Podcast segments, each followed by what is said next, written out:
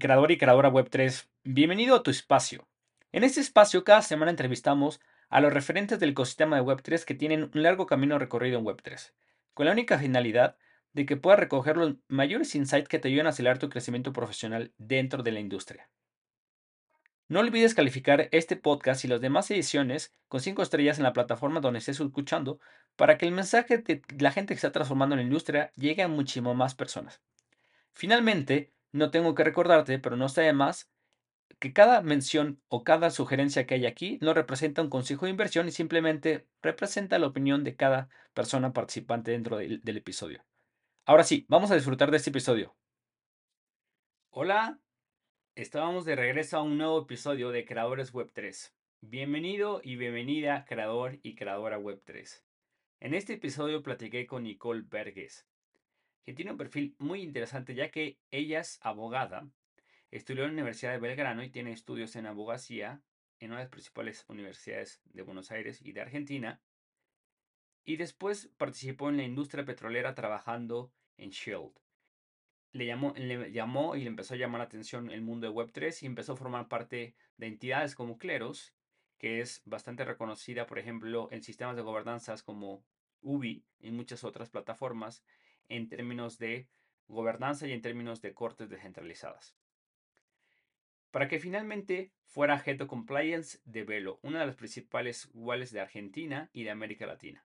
En este episodio platicamos acerca de cuál es el rol de un abogado, abogada dentro del mundo web 3, cuáles son los principales paradigmas que se rompen al momento de empezar a, a entender leyes dentro de web 3 cuáles son las oportunidades que hay dentro de este mismo rol en la industria, cuáles son los desafíos y justamente cómo se ha ido integrando esta visión de regulación en un mundo que buscamos que sea descentralizado, que pero, pero por el otro lado, pues parece ser que no.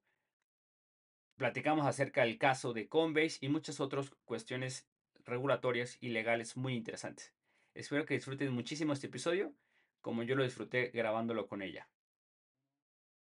Hola Nicole, gracias por estar en Creadores Web 3. Gracias por estar acá. No, muchas gracias a vos por la invitación. Eh, realmente te agradezco por esta oportunidad. Me encanta lo que están haciendo con Creadores Web 3 y bueno, la verdad que súper agradecida y contenta de, estar acá. Realmente creo que, que es muy importante el trabajo que hacen ustedes desde Creadores Web 3, así que realmente muy agradecida. Gracias, Nicole. Y bueno, es una pregunta que le he estado haciendo a todos los eh, argentinos de este podcast este año. ¿Qué se siente ser campeona del mundo? Bueno, la verdad es que yo no soy muy fan del fútbol. no voy a mentir. Pero como que en el mundial todos somos fanáticos, ¿no? Así que nada, realmente un orgullo. Estuve de viaje en Europa y este, después del, del campeonato y nada, que te reconozcan en otros países por haber ganado la Copa del Mundo se siente bien. Así que la verdad que... A veces sale como del fútbol, ¿no? Esa parte cultural también tiene un impacto en otras cosas. Sí, totalmente. Así que la verdad que, estuvo muy buena y, la verdad los festejos también estuvieron divertidos. 100%, hay 5 millones de personas. Bien, Nicole, eh, ¿quién es Nicole y cómo entró a, Web3? Cuéntanos un poquito tu historia, que me parece interesante. Buenísimo, bueno, la verdad es larga la historia, pero ya que tenemos tiempo y es para esto el podcast, te lo voy a contar. Eh, bueno, yo soy abogada. Em, a ver, ¿por dónde puedo empezar? Este, siempre eh, me dediqué a lo que es derecho empresarial, corporativo, eh, de hecho, cuando me recibí de la facultad, em, eh, hice mi, tesis en lo que es eh, Derecho de Redes Sociales.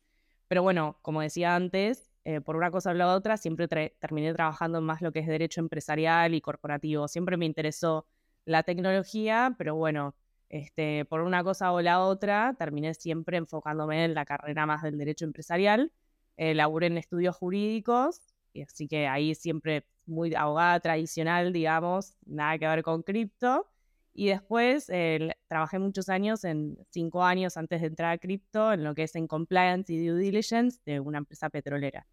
Pero bueno, siempre tuve como latente la parte de que me interesaba mucho la tecnología, de hecho por eso comentaba que la tesis mía la hice en, redes sociales, así que siempre hubo como una, este, hay unas ganas de meterme en tecnología, pero la verdad es que no encontraba ese como onboarding o esa parte en común en la que pudiera vincular la tecnología con el derecho.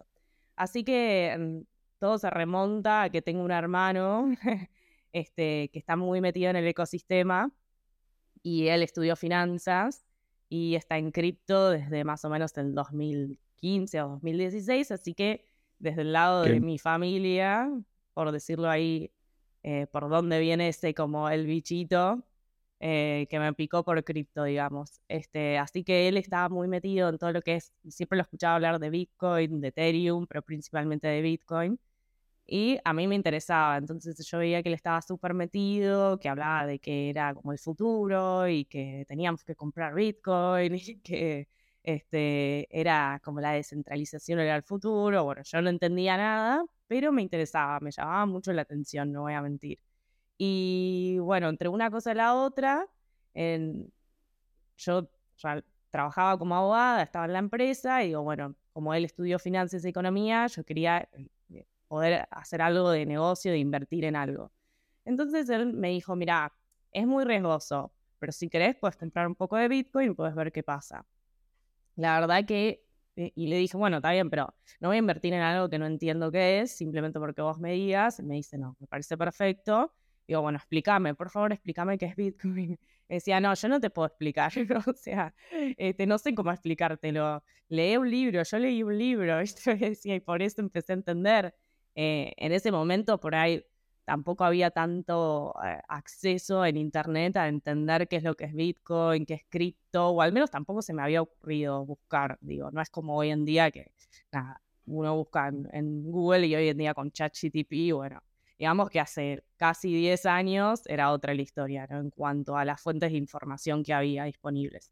Pero bueno, en ese momento, alrededor del 2017-2018, este, finalmente no compré Bitcoin. Pero bueno, él seguía metido con eso y ah, pasó más o menos un año y en 2019 es que entre 2018 y 2019 me vuelve a mencionar el tema y finalmente digo, bueno, está bien, voy a comprar. Y ahí empezó él, él me empezó a hablar más del tema de, de, Ethereum, ¿no? A comentarme, bueno, es que existe otra cosa además de Bitcoin, como que es mucho más eh, novedoso, es más nuevo. Bueno, finalmente le digo, ok, listo, te doy algo, compremos algo de, de Ethereum. Y también porque, a ver, por, los, por el valor, en ese momento, entre 2018 y 2019, una caída importante eh, en lo que es este, Bitcoin Ethereum, bajó mucho, entonces ese fue el momento en el que me dijo, bueno, está bien, te dejo eh, comprar, digamos, yo te compro. Yo no sabía ni lo que era una wallet, ni dónde lo estaba comprando, ni cómo, sea, digo, yo le doy la plata, es que él me compre, no sé ni dónde lo tenía ni cómo lo tenía, pero bueno, sabía que algo había, digamos. Así que nada, ahí decidí comprar Ethereum, ya creo que que algo de Bitcoin también, pero me llamaba más la atención comprar Ethereum porque la posibilidad de poder tener un Ethereum para mí era como tener más que tener un Satoshi, digamos, que nunca iba a poder comprar un Bitcoin, a pesar de que el precio estaba bastante bajo en ese momento, eh, pero sí podía comprarme un Ethereum. Entonces, tener un Ethereum, bueno, tengo un Ethereum, no sabía qué iba a hacer ni cómo, pero bueno. Y nada, él lo que me dijo, mira, yo te compro pero la idea es que si vos sos abogada, te digo, no hay ningún abogado metido en esto, eh, empecé a investigar y empecé a meterte, digo, porque vas a tener mucho trabajo de esto. La verdad que a vos que te gusta la tecnología y que estás todo el tiempo preguntándome sobre el tema, y ya que ahora tenés Ethereum y Bitcoin, deberías empezar a meterte. Yo le digo, bueno, nuevamente, pero ¿cómo hago para meterme? Y dice, no sé, la verdad es que no sé. Tipo, yo me, me enteré leyendo, investigando, tenés que investigar por tu cuenta propia. Y bueno, nada, entre una cosa y la otra, pasó un año más, yo eh, eh, paralelamente me empecé a meter en, hice un curso de Data Analytics eh, porque había hecho un cambio de puesto dentro del trabajo que tenía y ahí aprendí lo que es, es SQL, SQL. Entonces me di cuenta de que por ahí tenía facilidad como para esto del código y programar y sabía que blockchain tenía código. Entonces dije, bueno, listo. Si me doy cuenta de que esto no me parece difícil, puedo empezar a intentar entender lo que es blockchain. Y ahí empecé a investigar un poco, digamos, en internet por mi propia cuenta. La verdad es que entendía poco en ese momento. 2019-2020 llega la pandemia y este, estuvimos encerrados. Yo en ese momento vivía con mi hermano y como él ya venía muy involucrado en lo que es Ethereum y Bitcoin, decidió empezar a comprar NFTs, que en ese momento ni siquiera se llamaban NFTs. Había una plataforma que es super rare, donde había collectibles que son, en realidad no eran ni collectibles, eran obras de arte 101 por artistas digitales, que las podías comprar en subastas, como que esa era la modalidad de compra en ese momento. Y decidimos, como bueno, nada, teníamos mucho tiempo sin hacer nada, digamos, eh, digo, sin hacer nada, no, pero encerrados, este, eh, decidimos al menos empezar a comprar NFTs, que en ese momento igual había, no valían lo que valen hoy en día o valieron cuando fue el boom de los NFTs, eran o tres cifras, dos cifras o cuatro cifras, digamos, como que eran precios accesibles eh, de artistas que después se evaluaron un montón y empezamos a, hacer, a coleccionar, a tener una colección de, de arte digital pero porque también, digo, vengo de una familia de que está muy involucrada con el arte, con el arte moderno, y nos interesaba mucho desde el lado del arte, ¿viste? Entonces, bueno, yo tampoco en ese momento sabía lo que era un NFT, o sea, sabía que era un arte digital y que tenía un valor y que el día de mañana podía valer más, pero era como, bueno. Así que nada, en ese momento compramos un montón de, de NFTs, pasó 2020, 2021, mediados de 2020, yo ya me empiezo a meter mucho más en cripto. Este, ¿Qué empiezo a hacer? Bueno, me empecé a involucrar en Twitter, vi que había una comunidad de cripto, vi que había mucha gente que sabía más del tema y que había mucho conocimiento por incorporar desde otras fuentes, que había gente que quería enseñar, que quería explicar y que bueno, que, que cripto era un ecosistema grande donde ya había muchísima gente involucrada y que cripto no era solo comprar una moneda, digamos, eh, un token digital y tampoco era comprar un NFT. Así que ese fue como mi primer acercamiento. Después de eso, digo, es larga la charla porque ese fue como toda la introducción principal de mi primer acercamiento hacia lo que es el ecosistema. Es que tengo un conocido que, tiene un, que hizo un proyecto de NFTs de collectibles, donde me sabía que yo ya estaba como muy interiorizada con cripto y me dijo, mira, yo necesito un abogado, no encuentro ningún abogado que sepa de cripto, como vos sabes de cripto, quisiera que me asesores un poco y me ayudes a armar este proyecto desde el punto de vista legal. Así que ahí tuve que estudiar todavía más. Eh, todo esto eran cursos por ahí que, viste, en eh, eh, Coursera, Udemy, bueno, no sé, distintas páginas donde por ahí hay algunos cursitos de, cripto gratis. O sea, no había nada muy, este, como ninguna fuente de alguien que me dijera, che, tenés que estudiar esto para entender. O sea, era como muy eh, hacer tu propio research y fíjate cómo puedes aprender sobre cripto desde como vos puedas. Así que como él hizo el proyecto de, de, NFTs, me vi obligada como a entender qué era un NFT, qué era mintear un NFT, qué, cuáles son las características de un NFT, cómo eso es parte de, la blockchain, eh, digamos, eh, estudiar cosas de, propiedad intelectual, bueno, otras cosas vinculadas a lo que son términos y condiciones, porque iba a haber gente que iba a estar comprando esos NFTs y bueno, cuestiones de, ese tipo de cosas. Así que fue como, ese fue mi, primer como legal assessment o, trabajo legal que hice en relación a cripto. Fue como asesorar para un proyecto de NFTs. Em, ahí empecé también a investigar que había otros proyectos como los que de otras eh, empresas como Yuga Labs, eh, por el tema de Board Apes y un montón de otros eh, este, proyectos o protocolos que habían desarrollado este, collectibles de NFTs. Entonces era mucho leer términos y condiciones de, otros proyectos y ver cómo, cómo eso lo podía adaptar y empezar a entender en base a la información que había disponible. Todavía no habían pasado todos estos casos de derechos de propiedad intelectual, era todo muy nuevo, digamos. Así que después de eso, haciendo tanto research, dije, bueno, ok, pero tiene que haber algo más que yo pueda hacer o aportar desde mi conocimiento legal al ecosistema cripto. Y ahí me enteré de Cleros. Eh, Cleros es un sistema de arbitraje descentralizado y fue como mi primer acercamiento a decir, bueno, hay algo legal eh, desarrollado en la blockchain, digamos. No es que soy la única abogada loca que se le ocurrió empezar a meterse en cripto y que no tiene nada que ver mi carrera con, digamos, cripto, ¿no?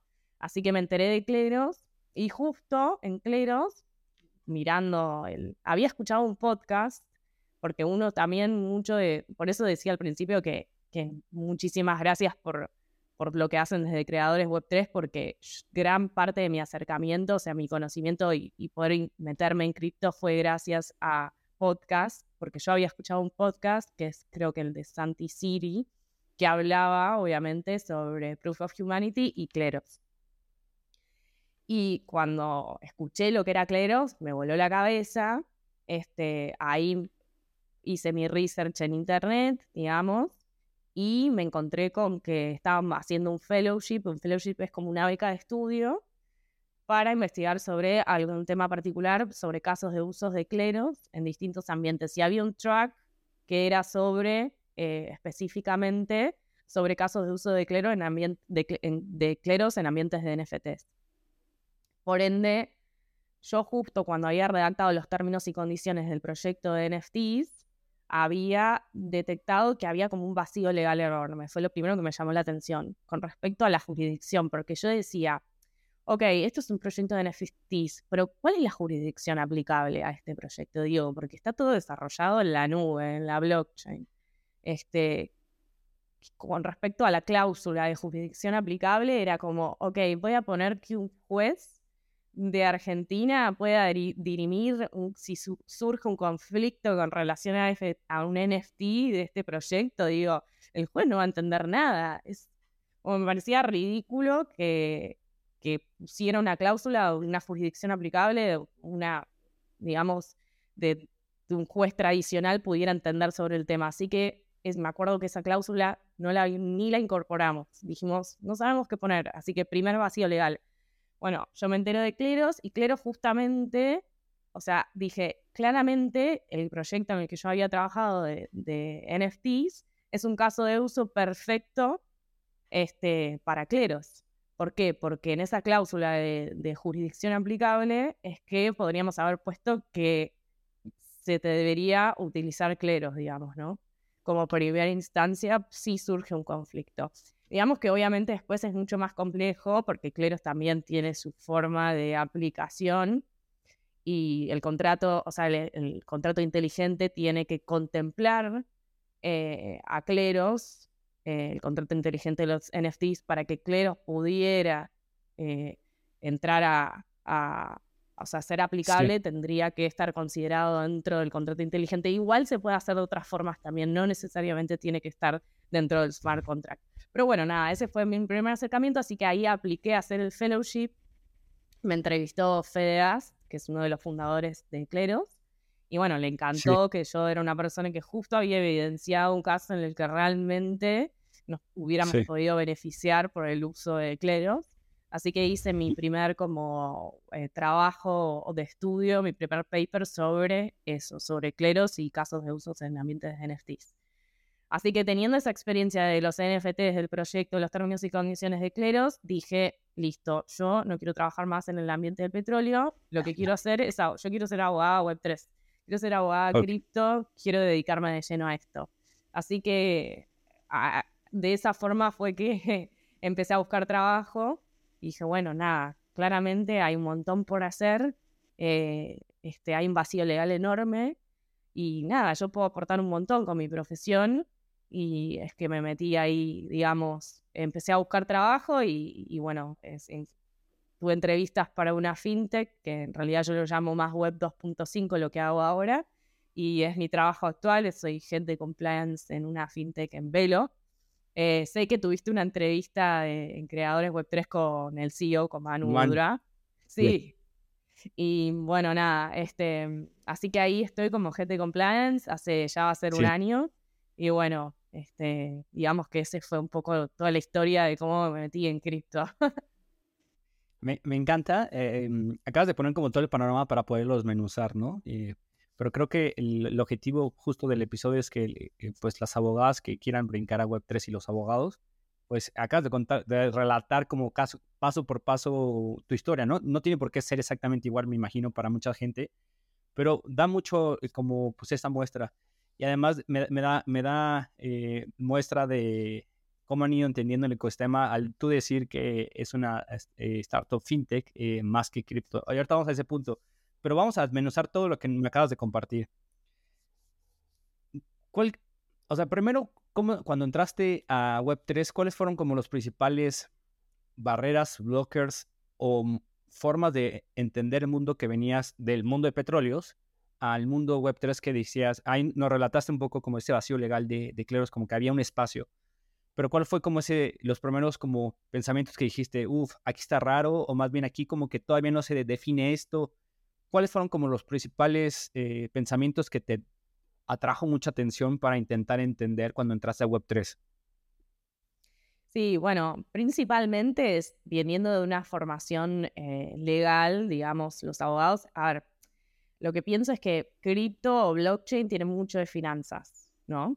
Y yo con una formación legal no, no, entendía mucho de finanzas. Entonces, sumado a que también tenés todo el tema de de entender qué es la blockchain, qué es la descentralización, como es un cambio de paradigma, realmente me costó entender porque tenés que interiorizar con muchos conceptos de finanzas, eh, además de por sí de entender, viste, qué es la blockchain. Pero principalmente creo que mi, desafío fue, este, digamos, entender qué, eh, qué es una blockchain, qué es, qué es Bitcoin, qué es Ethereum, o sea, la parte más técnica por ahí fue lo, lo que más me costó, eh, uno de los desafíos. Este, para eso es que, y yo lo recomiendo también, hice un montón de cursos y digo, gracias a Twitter me metí en el ecosistema y hay un montón de cursos gratuitos, cursos pagos, hoy en día hay academias rey la verdad, de gran envergadura que están dando muy buenos cursos, o sea, no es necesariamente tampoco gastar un montón de plata, yo eh, hice, un, hice el curso de DeFi 101 que dicta Pablo Sabatella. También me, metí en la comunidad de Solo, que es una comunidad en Argentina muy importante, donde todo el tiempo hacen trivias y están explicando. Este, digamos que hay formas de, poder entender y, poder acercarse y poder, este, nada, romper con esa barrera de, bueno, soy abogado y no entiendo nada de lo que es cripto y no entiendo de finanzas. Así que realmente uno de los principales blockers para mí era más que nada por ahí el miedo que, le da, que te da de decir, bueno, ¿cómo yo como abogada voy a entender lo que es cripto, ¿no? Realmente qué es una blockchain y esto de, no sé, hablar de liquidez, hablar de pools, hablar de, bueno, de un montón de conceptos que también están muy vinculados con las finanzas. Pero realmente se puede y, nada, creo que ese fue uno de los primeros desafíos. Y después también otro desafío importante que, que, con el que me crucé en el camino es decir, bueno, listo, yo soy abogada, pero ¿cómo se aplican las leyes tradicionales a esto? ¿no? Este, cómo las normas que están pensadas para el paradigma Web 2 se aplican al paradigma Web 3. Y eso también es un desafío enorme. Porque no hay regulación. Sí.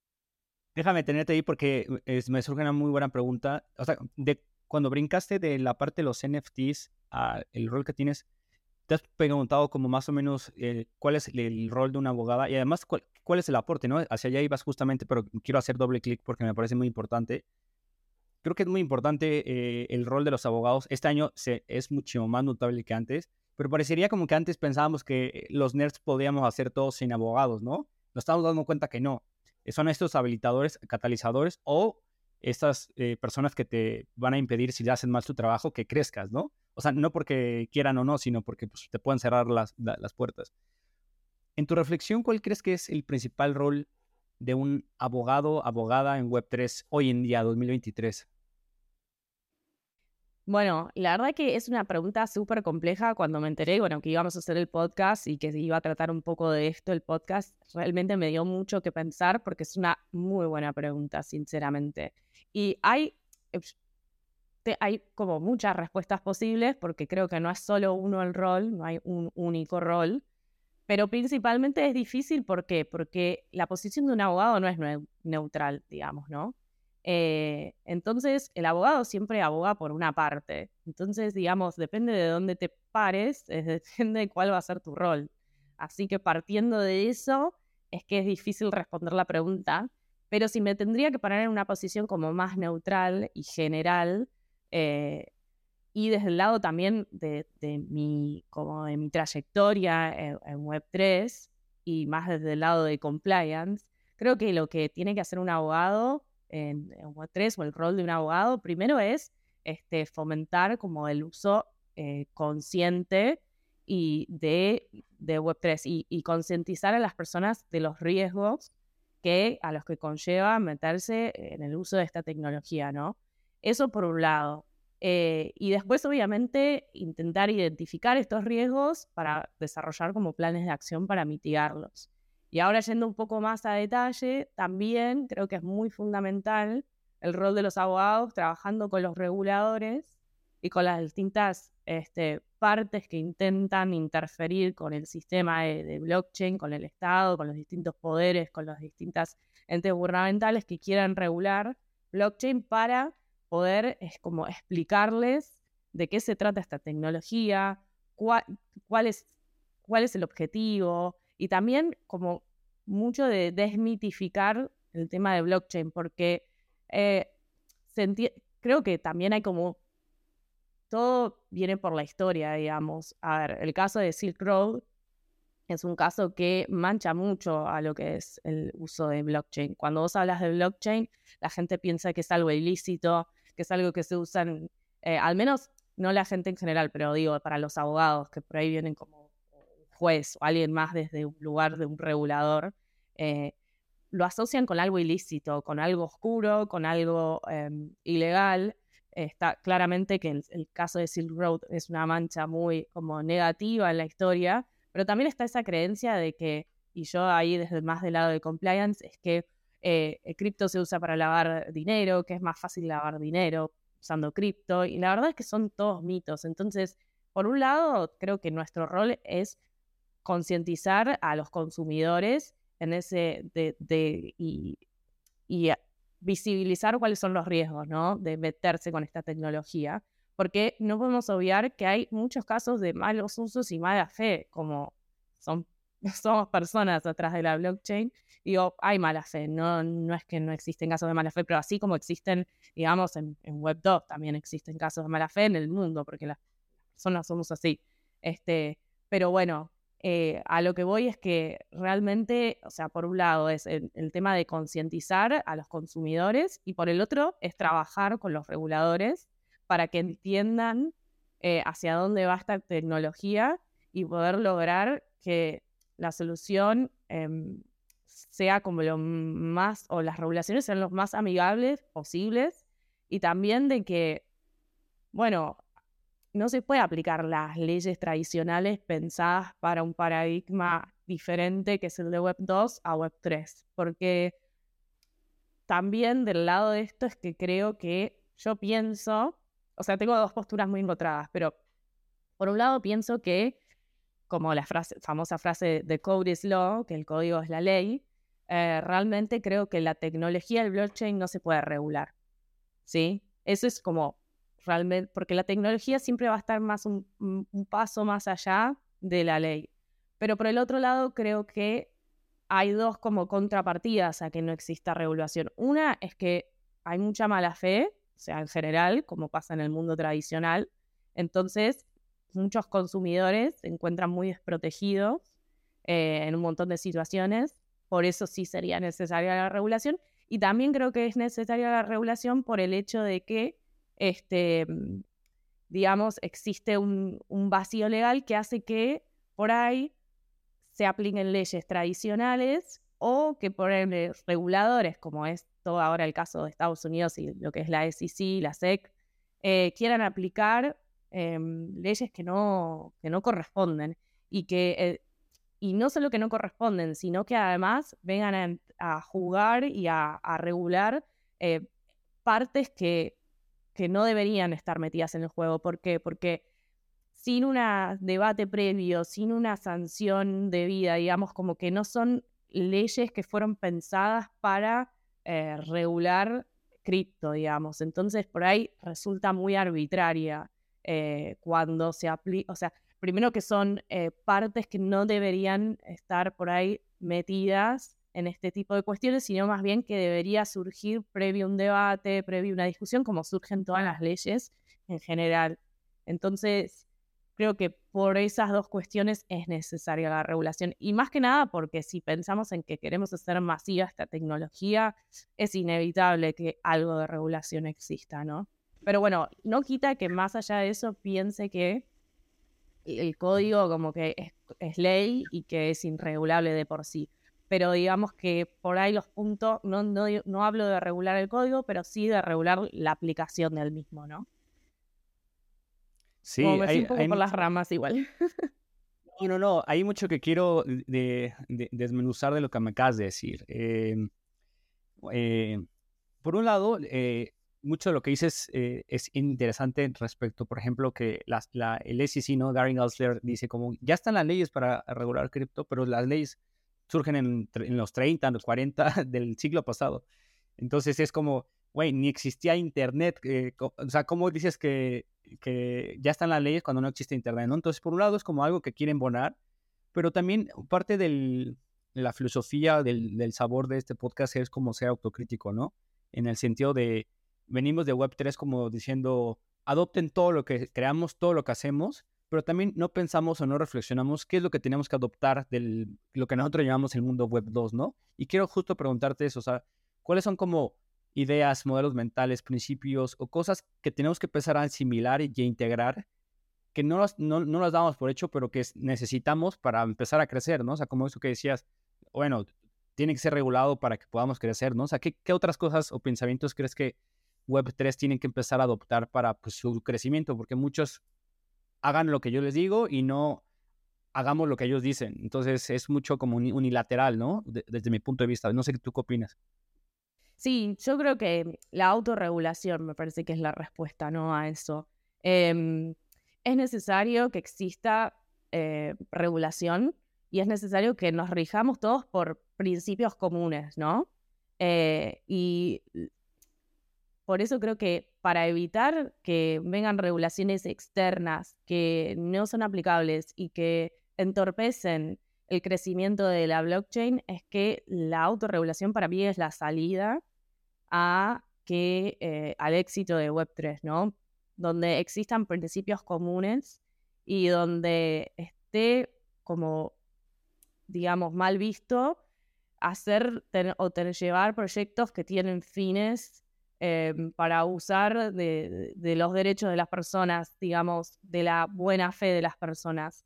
Em, lo vimos mucho, hay muchos proyectos realmente que eh, de casos como rack pools y sobre todo con el tema de los NFTs y también de algunas tokens donde por el desconocimiento que tiene la gente y porque es una tecnología que a pesar de que lleva unos años realmente es nueva, eh, y hay mucho desconocimiento, mucha gente termina cayendo en, scams y en rack pools o otro tipo de, scams eh, Web3 que son súper comunes, ¿no? Entonces, eso es lo que genera que eh, los reguladores vengan y digan, bueno, che, ¿qué está pasando acá? O sea, me enteré, por ejemplo, a ver, todo lo que pasó con FTX, lo que pasó con Terra, con Luna, son precedentes muy malos para Web3 realmente, porque es como todo, siempre lo malo pesa más que lo bueno y digamos, se conoce mucho más, se visualizan mucho más las noticias malas que las buenas, o sea, siempre se habla de todo lo malo que pasa por cripto y por ahí no tanto de lo bueno.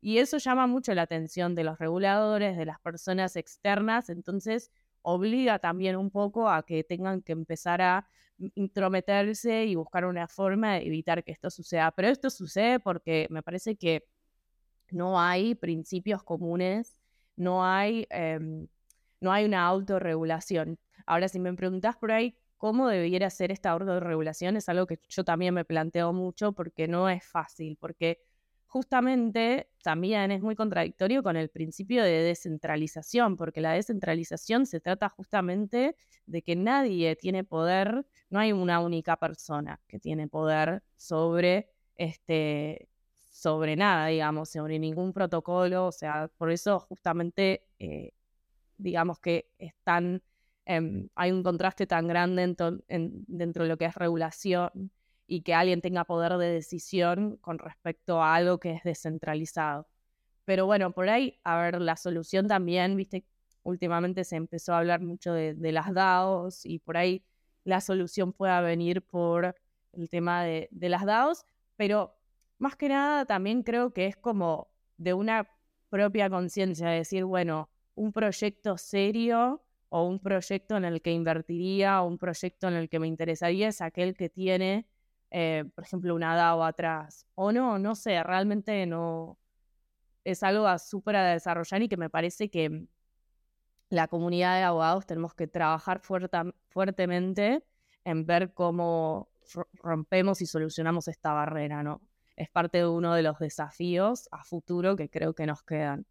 Eh, porque digamos que, que intentar trabajar con el regulador tradicional también es una opción, como lo dije antes, pero me parecería mucho más superador tener una autorregulación.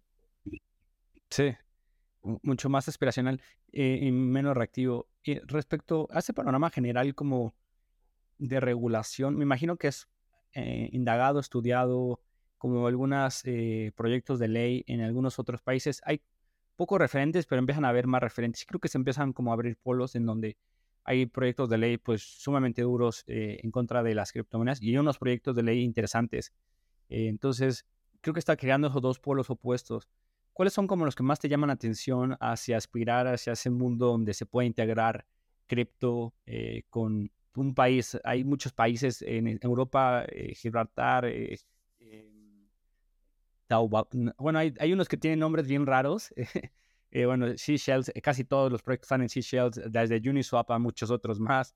Eh, como que ya hay un panorama más de cómo poco a poco han ido avanzando muchos. ¿Cuál es el que para ti se te hace como interesante, desafiante eh, y que sea como ideal implementar en algún futuro, fuera como de Argentina, fuera de México? ¿Cuáles son como los que están aspirando hacia, el, hacia empujar la integración de cripto hacia la tecnología? Si es como que has visto alguno particular.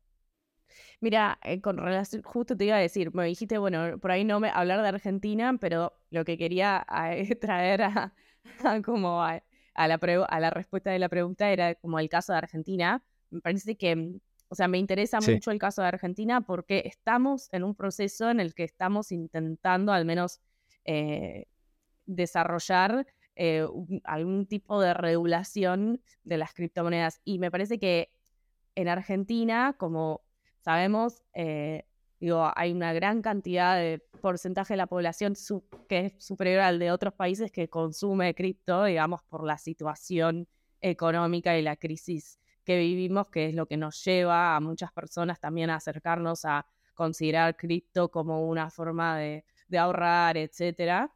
Em, pero justamente creo que, en Argentina se, logró algo muy interesante que tiene que ver mucho con lo que decía antes, que e, existe como un grupo de, delegados de empresas, que son las empresas más que nada fintech, porque por ahí exchanges locales no hay muchos, digamos, hay más que nada empresas eh, fintech que están trabajando fuertemente con los reguladores, es decir, con la CNB, con la Comisión Nacional de Valores y también con el Banco Central, eh, llevando charlas ya eh, mensuales, ya hace un tiempo, como para llevar a un acuerdo en común en el que todos nos sintamos cómodos con una regulación.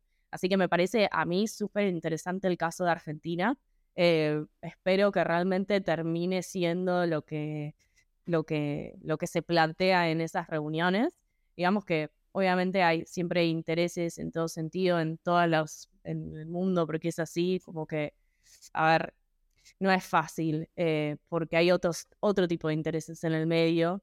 Eh, políticos, económicos, entonces no, es, no es solo lo que se pueda debatir entre personas que están metidas en, digamos, en, el ecosistema. Hay otros poderes que influyen también, entonces eso por ahí es lo más complicado, pero me parece que el caso de Argentina es súper interesante. Y después también hay algunas jurisdicciones que son como amigables con cripto, que es el caso de, mm, este, bueno, hay un caso que, a mí me, me, interesa mucho porque también tengo como, a pesar de que yo me dedico a compliance eh, y que es de una posición más neutral, Em, tengo varias consultas siempre que me dicen, bueno, che, ¿qué, pensás sobre la jurisdicción? Como orientado a la, pregunta que vos me hiciste, ¿qué pensás sobre esta jurisdicción o aquella otra con, en relación a cripto? Y hay algunas jurisdicciones como es eh, Nevis o este, lugares más de Centroamérica que vienen con la idea de, bueno, El Salvador, viste, de jurisdicciones que son amigables 100% con las cripto. De hecho, bueno, viste que El Salvador adopta la moneda, eh, adopta Bitcoin como moneda eh, y están buenísimos. Lo que pasa es que también lo hacen más por necesidades de otro lugar. Entonces, mm, es complejo. Eh, la verdad que es complejo y depende del caso, para lo cual, o sea, el, fin, la finalidad para del proyecto en sí, qué jurisdicción es la que me interesaría más, optaría una por otra, pero realmente creo que las que más me interesan son esas, porque eh, son súper amigables y, bueno, te dan lugar a, poder registrarte y poder eh, desarrollar la actividad de forma 100% lícita y uno se puede quedar tranquilo de, que lo que está haciendo eh, está bien, digamos, ¿no? Ahora, después, como contrapartida o contraparte de jurisdicciones que son como, bueno, ahora hace este año, hace pocas semanas, se aprobó la MICA, que es la ley europea de la Unión Europea. Y nada, es muy, muy exigente y no es amigable con cripto, digamos. Em, eso es una lástima, eh, realmente, pero bueno, eh, entendería que los países más importantes es como que van, ahí, van en contra, o los países más como influyentes van, terminan como yendo en contra de, lo que es la regulación cripto. Em, pero más que nada eso. Pero creo, creo que a, muchas empresas cripto, eh, por ahí veía varias semanas que, que, ponías un tweet como referente a Coinbase. Mucha gente estamos siguiendo como Coinbase respecto, pues es la punta de lanza, ¿no? Como eh, vamos a ver, va a ser un caso excepcional para bien o para mal eh, de la regulación, pero Coinbase es como el caso eh, o la muestra de muchas otras plataformas, ¿no? De que para muchas plataformas es mejor que los quieran regular y que tengan las casas claras a que todo esté pues eh, confuso, que no haya leyes claras. Entonces es peor, ¿no? Eh, ir con tu barco sin saber si de repente va a llegar algo y te va... O sea, es mejor que te digan lo que, lo que tienes que cumplir y listo, a cumplirlo, a que no lo estés cumpliendo, ¿no? por ahí va creo que un poquito la claridad eh, regulatoria, ¿no? Sí, sí, el caso de Coinbase, ya que lo trajiste, es un caso que a mí me interesa un montón y la verdad que es, un, es admiro bueno, a los abogados y lo que están haciendo por la industria cripto. Ellos en muchísimas oportunidades ya llevan años intentando como entablar una conversación con la SEC, con Gary Hensler, y no lo han logrado. Justo ahora, bueno, finalmente creo que fue en abril, decidieron iniciar una demanda contra la SEC. Este, pero nada, es el caso, es, es un excelente caso y una muy buena referencia para hablar de qué es lo que está pasando. Ellos no bajaron los brazos, como logró la SEC, logró que muchos otros exchanges decidieran sí, eh, desistir de las operaciones en Estados Unidos. Coinbase no. Coinbase lo que intenta hacer es intentar hablar abiertamente con la SEC y es como que la SEC no quiere hablar con ellos, se ha permanecido en silencio durante un montón de tiempo, de hecho después de un montón de silencio le han hecho una Wells Notice, que es como que los intimaron para eh, avisándoles que iban a tomar acciones legales contra ellos. Y bueno, nada, es un caso súper este, respetable y que me parece que, que, es el camino eh, adecuado porque no, la verdad no han bajado los brazos, digamos, ¿no? Eh, no han dicho, bueno, ellos han dicho que eventualmente si la cosa sigue así, igualmente se van a ir de Estados Unidos, pero que por ahora quieren como creen que pueden llegar a algo más. Así que es súper como eh, eh, emocionante desde el lado de, como desde mi rol de abogada, sí, desde el lado jurídico. me ese caso me, me encanta, lo sigo bien de cerca.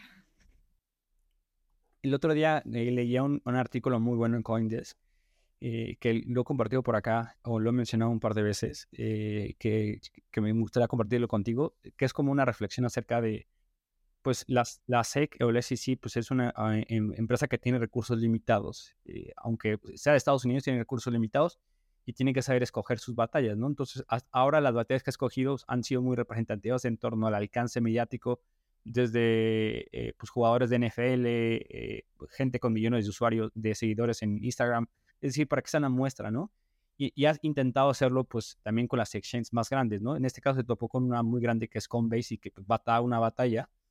Y al final, eh, creo que un poco la reflexión que, que, estaba en el, en el, artículo y que también concuerdo un poco y que te la quiero compartir a ver cuál es eh, tu opinión. Creo que este año vamos a ver muchísimas batallas en torno a eso, pero me parece que la impresión es que va a ir disminuyendo como ese impacto que va a ir teniendo. O sea, antes veías hace medio año, un año como, ah, la SEC quiere regular y pum, era como todos quietos, ¿no? Creo que en, en, un año eh, se va a ir disminuyendo ese impacto y de repente va a ser como, ah, no, ya sabemos que la SEC quiere regular. Y entonces, pues ya no va a ser tanto una preocupación y por lo tanto va a tener un menor impacto eh, por el éxito que vaya teniendo en, primera y, el, y segunda por el impacto mediático y por el, pues como la gente ya lo va a ir asimilando y va a ir habiendo algunas leyes. Entonces, creo que mi impresión es que para el siguiente año eh, ya no va a tener tanto impacto este tipo de, integración, de interacciones, ¿no? Creo que va a ser mucho más asimilado por la gente, eh, dependiendo del éxito y el fracaso. No sé cómo tú estás viendo el escenario futuro. Sí, la verdad que yo siempre, antes de empezar a todo esto de la SEC, siempre, eh, bueno, por ahí mi, cuenta de Twitter decía como que sé que se viene una era oscura a nivel jurídico para lo que es este cripto es inevitable que eso suceda y me parece que lo que está pasando ahora es, es eso mismo. Em, la verdad es que justamente yo también había leído el mismo artículo de Coitness, donde, bueno, la SEC eh, elige sus batallas, digamos, claramente, eso es así. Y sí, obviamente va a haber menos impacto, pero también es como que en algún punto lograron que muchos de los exchanges se fueran y lograron lo que querían hacer. Entonces, sí.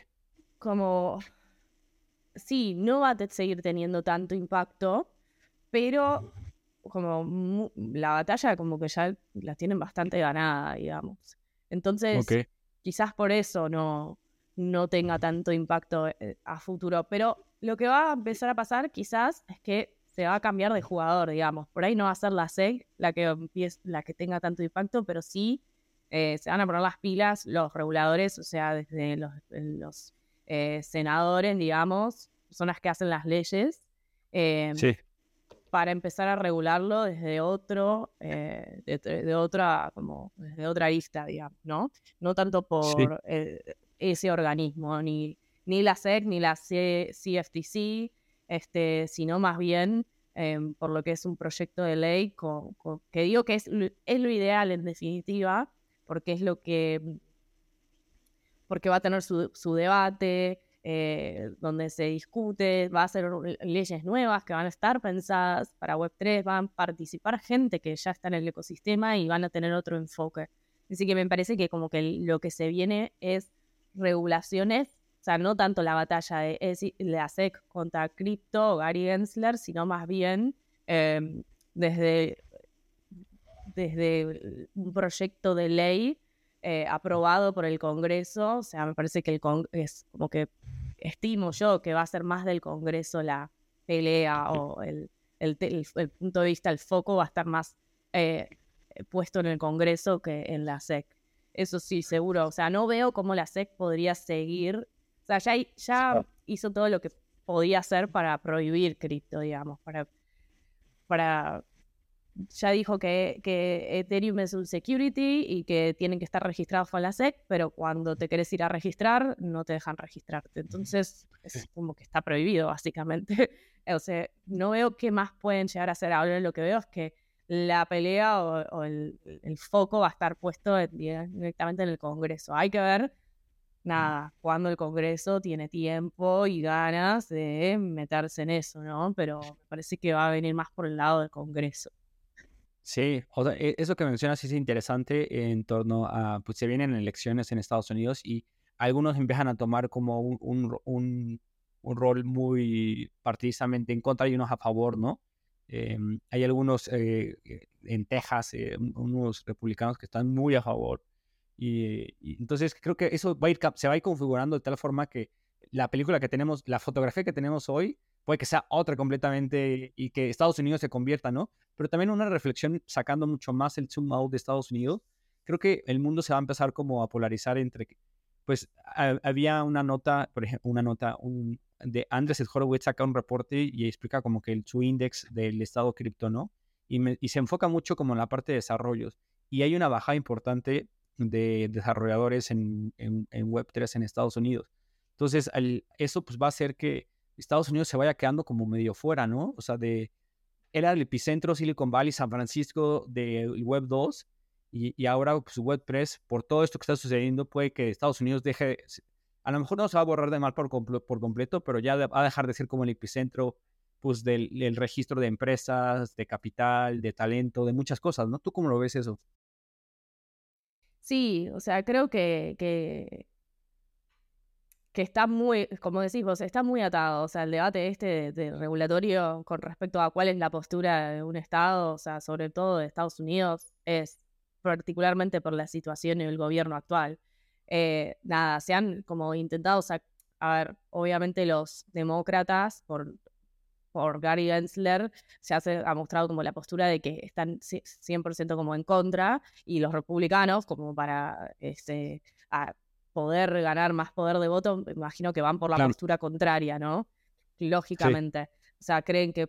Pero nada, a ver, después puede que... A ver, no, sé qué va a pasar con las elecciones, pero ponele que gane el otro partido, por ahí, como so, prometen una cosa y después hacen otra. Eso, digamos que no lo podemos saber. Em, quizás es una estrategia de promoción de campaña, digamos, de, bueno, sí, los republicanos estamos a favor de esto y esto. La verdad es que no sé, eh, pero, pero sí, este, como que realmente como que el foco eh, eh, es, a ver, este es como que todo, algo que pasa en cripto y que lo sabemos todos es que todos los días pasa algo nuevo. Y todos los días es como, es muy difícil mantenerse al día, que ese, bueno, volviendo a la, a la pregunta por ahí que me habías hecho antes del tema de, cuáles son los desafíos, ese es, es, ese es otro desafío de, de, de, ser abogado en el mundo cripto y, de persona que está dentro del ecosistema cripto, creo que nos pasa a todos independientemente de, mi profesión, es que es muy difícil mantenerse al día. Entonces, por ahí, predicar o saber qué va a pasar o dónde va a estar el foco es algo súper complicado. Y por ahí lo que yo pienso hoy después es nada que ver, porque ¿Quién se hubiera imaginado todas las cosas que pasaron? Eh, nada, en, cierto estado, digamos, no sé, por ejemplo, ya desde lo que pasó con Terra, lo que pasó con FTX, digamos, son como jugadores que cambiaron mucho el juego de cripto a nivel regulatorio y puede que pase algo que cambie las reglas del juego 100%. O sea, es realmente muy difícil eh, saber eh, qué, qué, puede llegar a pasar o dónde va a estar el foco fuera de los, si va a estar fuera de los Estados Unidos o no. Porque, bueno, nada, eh, realmente es, eh, todos los días te despertás con una noticia nueva. Bueno, ahora por él estos últimos semanas estuvo un poco más tranquilo, como decís vos, como que se aplanó mucho, porque antes era, bueno, Gary Densler dijo esto, este Universal Security, eh, se va a prohibir, tienen que estar todos registrados. Bueno, todos los días era una noticia nueva. Ahora es como que ya no hay mucho más para decir pero bueno, lo que no quita que el día de mañana pasa algo y empiezan a hablar de cualquier otra cosa y realmente eh, se vuelve a, la discusión vuelve a estar en, eh, foco en Estados Unidos o no, como que es muy, es muy difícil realmente saber. Por eso digo, es un re desafío también estar en, cripto y ser abogado en cripto, ¿no? Sí, pero sin duda yo creo que tomando la referencia de Ivonne Abraham que también, de Espacio Cripto, que tiene un modelo mental acerca de los catalizadores y los aceleradores, o sea, él, dice que pues eh, todas las tecnologías pues tienen ese catalizador de aceleración, ¿no?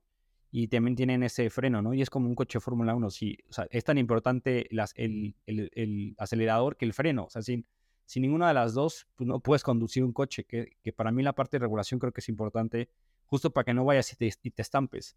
Eh, y para eso necesita un freno, o sea, no, no puede estar acelerando todo el tiempo, todo el tiempo.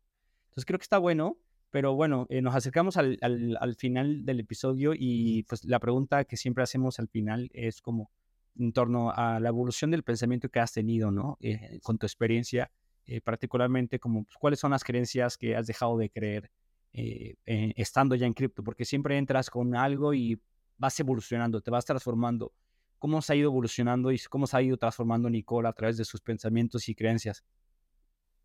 Bueno, este, principalmente, como, como brevemente mencioné antes, es que yo pensaba que cripto era eh, equivalente a, em, al trading, ¿no? Y cripto no es trading, cripto es mucho más que trading y que algo eh, 100% eh, financiero. Em, me parece que cripto y la descentralización es un cambio de paradigma, es una forma de pensar diferente, es un approach distinto hacia todo, porque lo que se me empezó a como a despertar dentro de mí es la idea de que todo puede ser descentralizado, ¿no? Este, desde que hay muchos protocolos que están eh, trabajando en distintas eh, funcionalidades para descentralizar, descentralizar eh, digamos, cosas tradicionales que, de Web 2, digamos, desde descentralizar una red social, desde descentralizar este, la economía, desde descentralizar em, la justicia, o sea, todo puede ser descentralizado y eso es realmente fascinante. Em, creo que eso es una de las cosas que me, que con los que fui entendiendo y, me fue abriendo la cabeza a cripto, ¿no? De que todo puede estar descentralizado y que, y que nosotros podemos ser dueños de nuestra propia información y de nuestros datos, que de hecho en Web3 lo somos, y que eh, realmente como que, que, así tiene que ser, que, me parece que, que todo apunta hacia que, así debiera ser como nos enseñaron y al menos por la generación mía, ¿no? Digo, yo tengo 33, eh, cumplí hace poquito. Y entonces, nada, yo obviamente era así con prácticamente cuando tenía 15 años, creo que se empezó a usar Facebook. Y después, o sea, mis 20 Instagram. Y uno está acostumbrado a, a, ese tipo de, redes o de Internet, de Web 2, que nada tienen que ver con Web 3. Y me parece que Web 3 tiene mucho más para ofrecer que eh, los usos o las plataformas tradicionales que hoy en día conocemos, que podemos ser dueños de nuestras propias finanzas, que podemos ser dueños de, nuestros datos, que podemos ser dueños de, todo. y eso es súper importante, ¿no? Porque, bueno, em, al menos para mí, em, esa es como una de las enseñanzas así que me deja eh, cripto. Y, y, ese fue el... A ver, hoy en día puedo pensar eso porque fui atravesando como los distintos pasos y como estadios dentro de cripto. Al principio, como digo, pensé que cripto era simplemente trading y que por ahí se podía ganar eh, dinero y después me empecé a entender de que en realidad eh, cripto es otra cosa, que es mucho más que eso. Y otra cosa que escuché que lo dicen mucho es que uno se mete en cripto por ahí, eh, o sea, los proyectos que realmente están creando y haciendo cosas en cripto no son proyectos que, o personas que entraron a cripto para ganar plata, son personas que entraron a cripto para cambiar el mundo. Y eso es algo que a mí me encanta decirlo y transmitirlo como mensaje, de que uno está en cripto para cambiar el mundo y que si te metes en cripto para ganar dinero, que lo puedes lograr, puedes lograrlo, pero es mucho más probable que fracases si ese es tu eh, motivo o tu, tu tu razón de, por la cual, eh, tu objetivo, digamos, el motivo por el cual te montes en cripto. Em, así que eso es algo también un mensaje que me, que me gusta eh, transmitir a las personas de que yo me metí en cripto y yo soy abogada y quiero hacer algo en cripto porque quiero cambiar el mundo, no porque quiero ganar eh, dinero. Digo, eso obviamente a quien no le gusta que le vaya bien y ser exitoso y bueno, pero digamos, em, principalmente es lo primero, porque quiero como realmente cambiar el mundo. Y bueno, ese es como mi último mensaje. Sí, hay que regresar siempre a, ese tipo de, energía para poder eh, continuar en estos momentos. Sí. Nicole, ¿cómo, ¿cómo te puede encontrar la gente en, redes sociales y cómo puede interactuar contigo? Bueno, eh, principalmente eh, es a través de Twitter. después creo que yo te pasé mi, mi handle, es Wild Bambi, pero se escribe con dos y de puntito al final.